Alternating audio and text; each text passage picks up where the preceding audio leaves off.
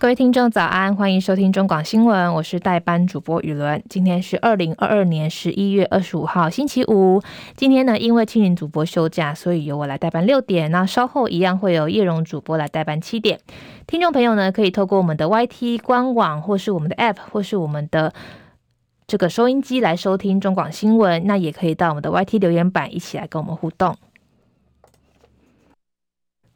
新闻一开始一样，先来关心天气的消息。今天受到东北季风跟华南云雨区东移的影响，新竹以北地区有局部大雨发生的几率，需要特别留意。气象局表示，今天晚间又会又会有一波低压锋面通过台湾，包含北部跟东半部都会有明显的雨势。到了明天之前，很可能会达到大雨的等级。这样的天气形态会一路到明天投票日早上。到了投票日下午，开始受到华南云雨带北台之后，雨势会开始趋缓。到了星期日，转为吹南风的大气环境，各地呢也会回到稳定的晴朗气温。温度方面，北部东半部低温约二十一度左右，中南部二十四到二十六度。高温部分，北部跟东半部二十四到二十五度，中南部二十七到二十九度。目前天气：台北是二十一度，基隆二十一度，台中二十二度，新竹是二十一度，嘉义二十一度，台南二十三度，高雄二十二度，恒春二十五度。另外，东部地区宜兰二十度，花莲二十一度，台东二十三度。外岛部分，目前马祖十七度，金门十八度，澎湖二十二度。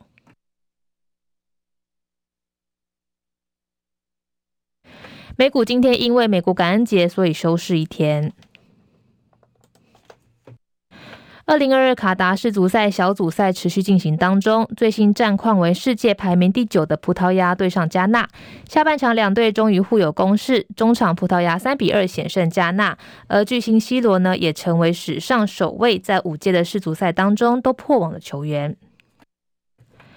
另外，南美足球强权乌拉圭始终无法突破红魔南韩的防线，双方最终以零比零握手言和，在世界杯足球小组赛 H 场 H 场的首场比赛以和局作收。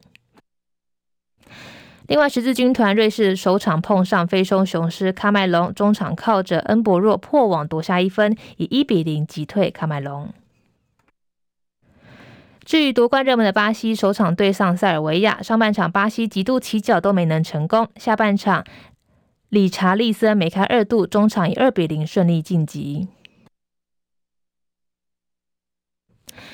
国内消息，明天就是九合一选举投票日跟十八岁公民权修宪案的复决日。首先呢，也要提醒听众朋友，投票时间是早上八点到下午四点。另外，嘉义市长的这个选举投票日期呢，是改在十二月十八号星期日上午八点到下午四点。民众在选举当天呢，需要带的是国民身份证跟投票通知单，还有印章。也要提醒说，不可以用护照、跟健保卡、跟驾照的这些其他证件来代替身份证。印章的部分呢，在投票日签到时使用，但也可以用手印或是签名来代替。另外也要提醒，不能使用印章或这个指印来圈选，以免形成无效票。另外也需要佩戴口罩，不可以携带手机或是摄影器材进入投票所，也禁止喧哗或是干扰劝诱他人投票或不投票，也禁止撕毁选票，将选票吸出投票所。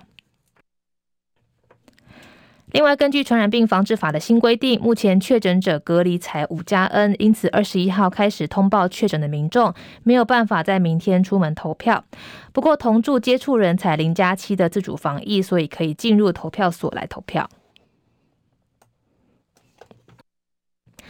最近呢，有网络上爆料说，有情侣到台南的花园夜市玩射气球，结果最后竟然付了五千两百元之多。对此，昨天晚间台南市会同消保官前往夜市稽查，确保消费者的权益。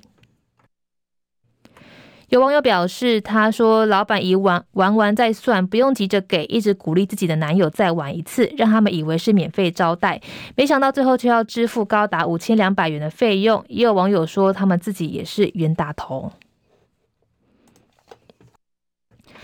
国际消息是，匈牙利总理奥班今天表示，国会明年会批准让芬兰跟瑞典加入北大西洋公约组织的申请案。目前只剩下匈牙利跟土耳其尚未批准他们加入。根据法新社报道，奥班表示，我们已经通知瑞典跟芬兰、匈牙利支持两国成为北约成员，这会是国会明年第一会期的议程。匈牙利的国会明年第一期会程预计在二月展开。不过，尽管匈牙利政府坚持支持芬兰跟瑞典加入北约，但传出执政党屡次拒绝安排在国会表决。另外，欧盟理事会主席米歇尔将在十二月一号前往北京，跟中国国家主席习近平会谈。官员表示，这趟的重点议题在于俄罗斯入侵乌克兰对世界构成的威胁，以及中国本身对台湾的威胁。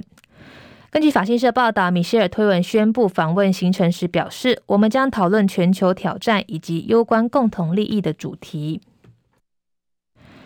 官员说，中国大陆不提供武器给俄罗斯，不协助莫斯科规避欧美经济制裁，对欧洲而言相当重要。而在台湾议题方面，当前局势有化解冲突的必要。他也说，关键在于规则是国际秩序的基础。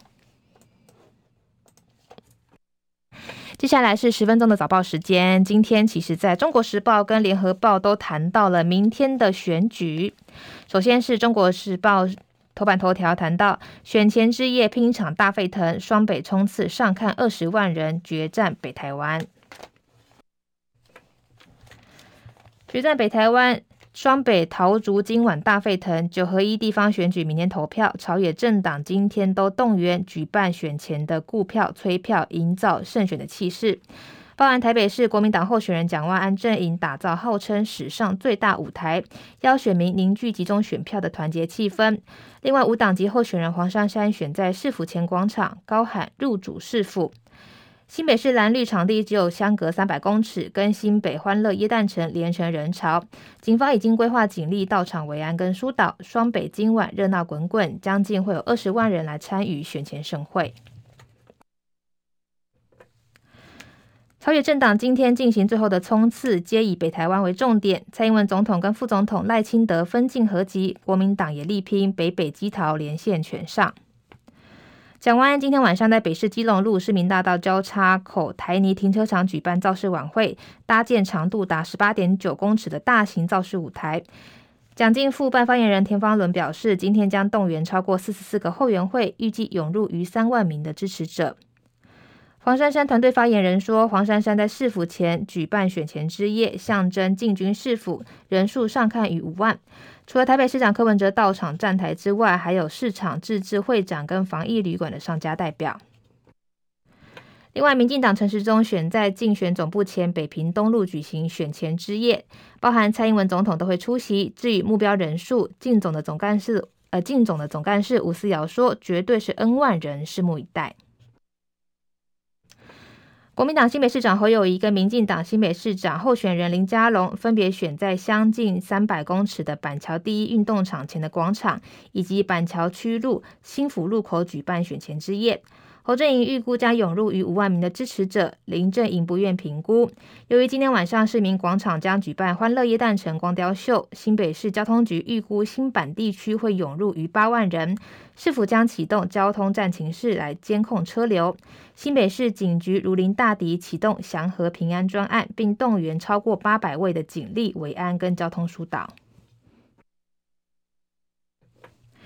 另外，桃园市长选前之夜均由党主席亲自领军。国民党候选人张善政选在桃园阳明公园，由朱立伦率队，议长邱奕胜四位党籍立委全部到场力挺，希望可以催出北桃园的潜在选票。民进党候选人郑玉鹏携带行政资源，南北同时举办晚会，尤其北区的春日路竞选总部大咖云集，包含蔡英文、苏奎都会出席，展现民进党对桃园选情的重视跟交棒的决心。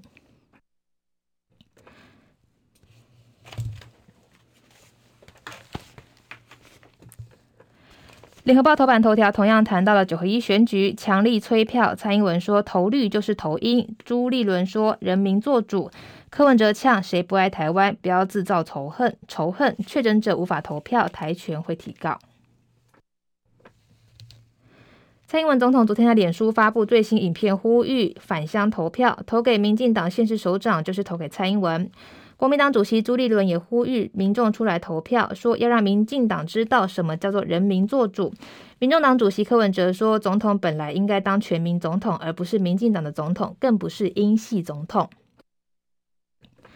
国民党昨天大党价值在，国民党立法院党团表示，如果民进党选举赢了，政府网军治国、高宽掩护、洗学历、疫苗审查打假球、各种绿能你不能的双标行为都会变成对的。民进党输不代表台湾输，反而让全世界看到台湾引以为傲的民主制度。朱立伦陪同党籍桃园市长候选人张善政时表示，这场选举是人民做主，绝对不是民进党做主。朱立伦还催票，呼吁所有爱台湾、保民主的民众一定要出来投票，让民进党知道什么叫做民主，就是人民做主，选出真正有实力、能力、精力的候选人。另外，高雄市前市长韩国瑜也讽刺说，民进党把台积电大卸八块，沦为选举工具。柯文哲表示，现在不是民进党支持者，就是中共同路人。今天谁不爱台湾？百分之九十七主张维持现况的民意才是最大公约数。大家都知道，民进党每天都在同胞当中制造仇恨。另外，中选会跟疫情指挥中心决定，确诊者不能出门投票。二十一号到现在，至少有六万三千八百九十四位的确诊者因为居家隔离无法投票。台湾人权促进会会长律师周宇修昨天下午前往台北高等行政法院，协助当事人对中选会跟地方选委会提起行行政的诉讼，要求中选会应该提供符合。防疫规范的投票方式给确诊者来完成投票。中选会副主委陈朝健表示，中选会会依法办理选务，并对此没有其他评论。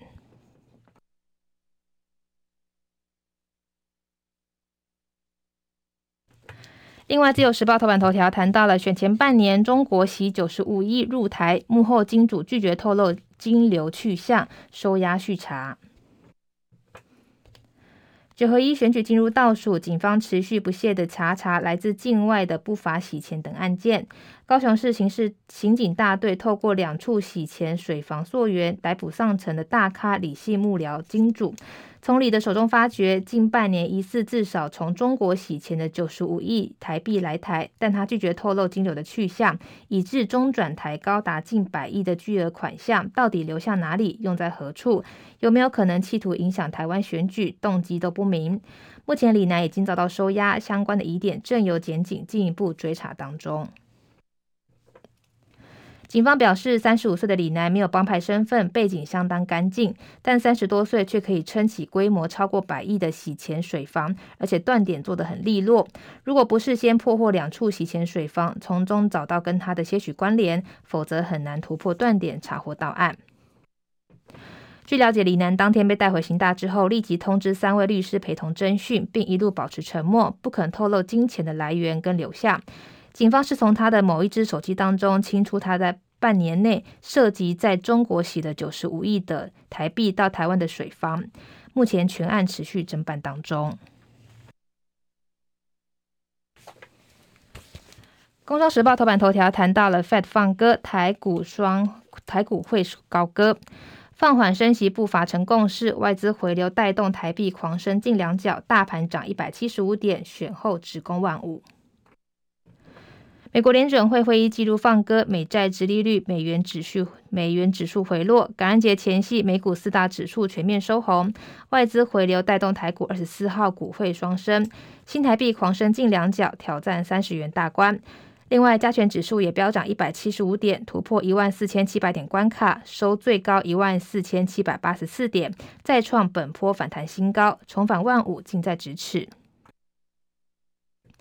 美国联准会二十三号公布十一月一月到一号到二号的会议记录，从经济扩张减速、就业市场略微松弛、金融市场紧缩、房市对利率敏感等部门活动放缓，Fed 官员看到抗通膨有初步的进展，因此绝大多数的决策者判定说，放慢升息的步伐很快就会被视为适当之举。在连续四度升息三码之后，十二月的例会将升息幅度减为二码的预期进一步被强化。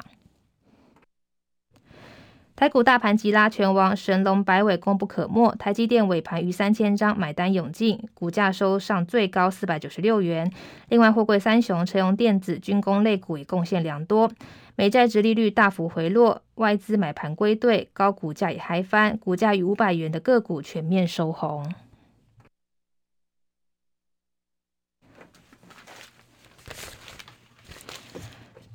接下来是《经济日报》头版头条，谈到了 Fed 经济学家示警，实质经济活动面临下行风险。美国明年经济衰退几率逾百分之五十。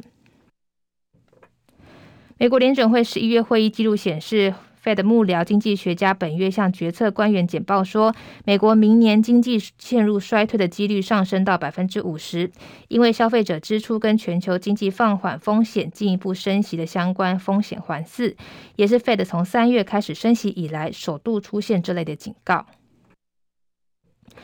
彭博资讯报道费的会议记录显示，国内民间领域实质支出成长疲软，全球展望恶化，而且经济情势紧缩，都被视为实质经济活动预测的下行风险。另外，如果通膨持续下滑，可能需要金融情势胜于预期的程度紧缩，也被视为另一种风险。新闻最后呢，也要提醒听众朋友，今天整天都会有不定时的降雨，尤其在中部以北可能会达到大雨的等级，加上气温偏低，所以今天记得上班、上班上课要携带雨具。那我是雨伦，我们下次见了，拜拜。